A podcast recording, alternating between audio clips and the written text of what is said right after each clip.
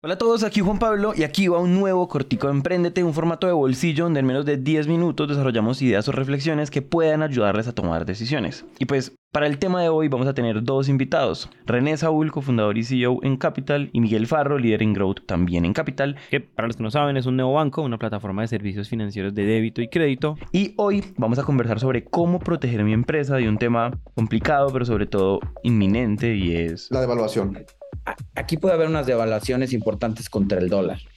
Y eso a veces genera cierta incertidumbre al mercado, a la gente, a sus empresas de qué va a pasar, ¿sabes?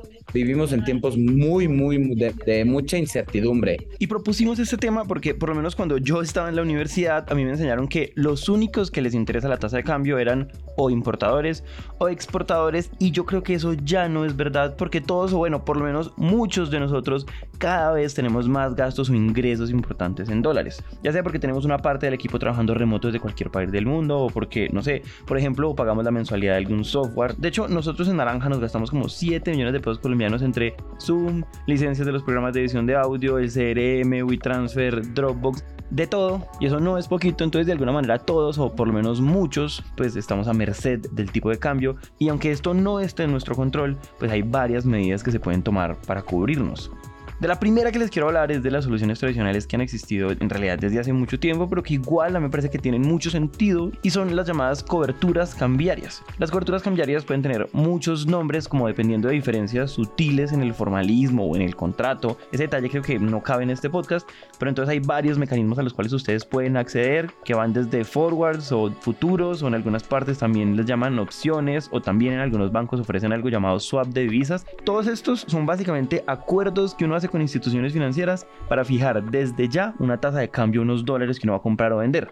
Y eso dependiendo del caso que ustedes estén viviendo puede ser útil porque puede ser un supuesto menos de qué preocuparse cuando uno hace planeación financiera o planeación estratégica. Ya saben, coventuras cambiarias en realidad hay muchas y es mentira que son solamente para empresas enormes, muchos de nosotros podemos acceder a ellas, pero habiendo entendido esto, o sea, habiendo entendido lo que tradicionalmente uno puede hacer, quiero hablarles de otra cosa interesante que es relativamente nueva y es ahorrar en dólares o más bien tener mi cuenta o una de las cuentas de mi empresa en dólares. Esto hasta hace muy poco era muy engorroso porque por lo menos en Colombia no se podían tener cuentas en dólares y entonces tocaba crearlas en otras partes y eso se ponía muy complicado. Pero ahora uno puede hacer eso en algo llamado dólares digitales. Quiero explicar esto muy bien y entonces lo primero que quiero que entiendan es que los dólares digitales son criptomonedas y entonces vamos paso a paso. Una criptomoneda es un medio digital de intercambio que utiliza una criptografía, o sea, que viene encriptado para poder asegurar una transacción.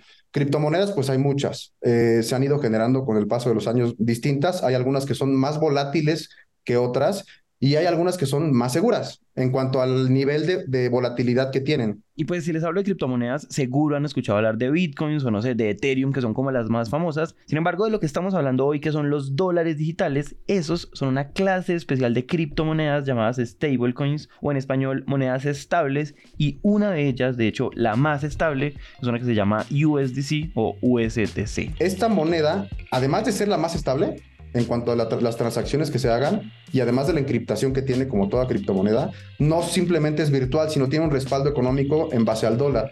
No solo virtualmente, sino respaldos físicos.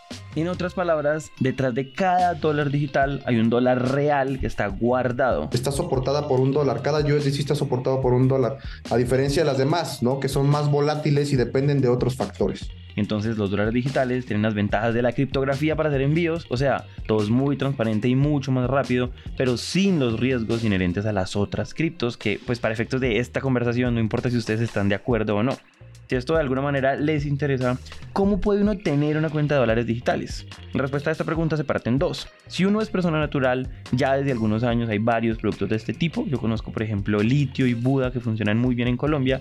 Sin embargo, si uno es empresa, eso no se podía todavía hasta ahora, porque les quiero contar que Capital está a punto de lanzar en Colombia una cuenta exclusiva en USDC, o sea, una cuenta en dólares digitales. Entonces, en Capital es por eso que vamos a lanzar este producto que es la moneda a la par del dólar. Inmediatamente tus pesos colombianos los convertimos en USDC, que va, es una moneda, es una criptomoneda, que va a la par del dólar y que no tiene tantas devaluaciones ni mucho este tipo de cosas que luego suelen espantar a la gente o los que son escépticos del cripto. Y este es justamente un producto que va a traer muchísimos beneficios para el día a día de las, de las empresas colombianas.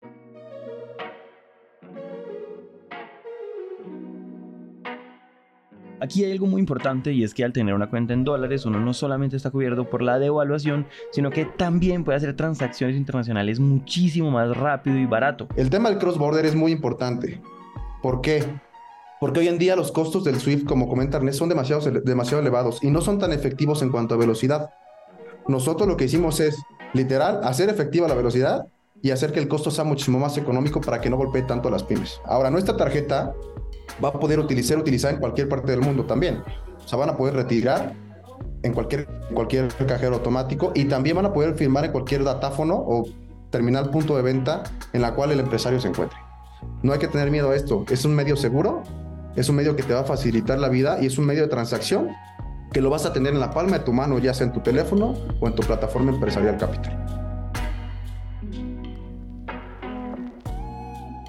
Les contamos esto porque nos parece relevante y porque, de nuevo, puede ayudarles a tomar decisiones y ahorrar dinero. Entonces, si esto les interesa, pueden inscribirse en la lista de espera de este producto incluso ir al lanzamiento el próximo miércoles 3 de mayo en la Capital House. Todos los links los encuentran en la descripción de este episodio. Yo soy Juan Pablo Ramírez y nos vemos en el próximo episodio.